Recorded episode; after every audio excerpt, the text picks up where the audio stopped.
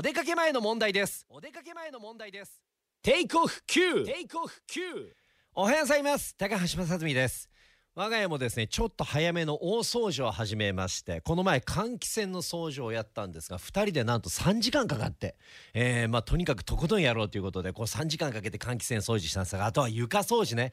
床掃除いい拭き方を見つけたんですよ。これももちろんあの知ってる方もいると思うんですけれども例えばこう雑巾なんか雑巾見立ててなんかちょっとこう今手に持ってみてくださいよ。床拭く時ってこうどうします？力いっぱい拭く時ってこう手の手のひら当ててギュッと手のひら当てるでしょ。これね意外とね力分散するんです。何がいいか。グーにしてください。グーにして小指側のこの側面をこう床に当ててこれで拭くとめっちゃ取れます。あすみません。取れない場合もあります。ね。これは何でもそうですけどね。これがね一番力入ってこれ汚れ取れるなと思います。手のひらパーじゃなくてグーにして小指の側面ね。これでやってください。取れない場合もあります。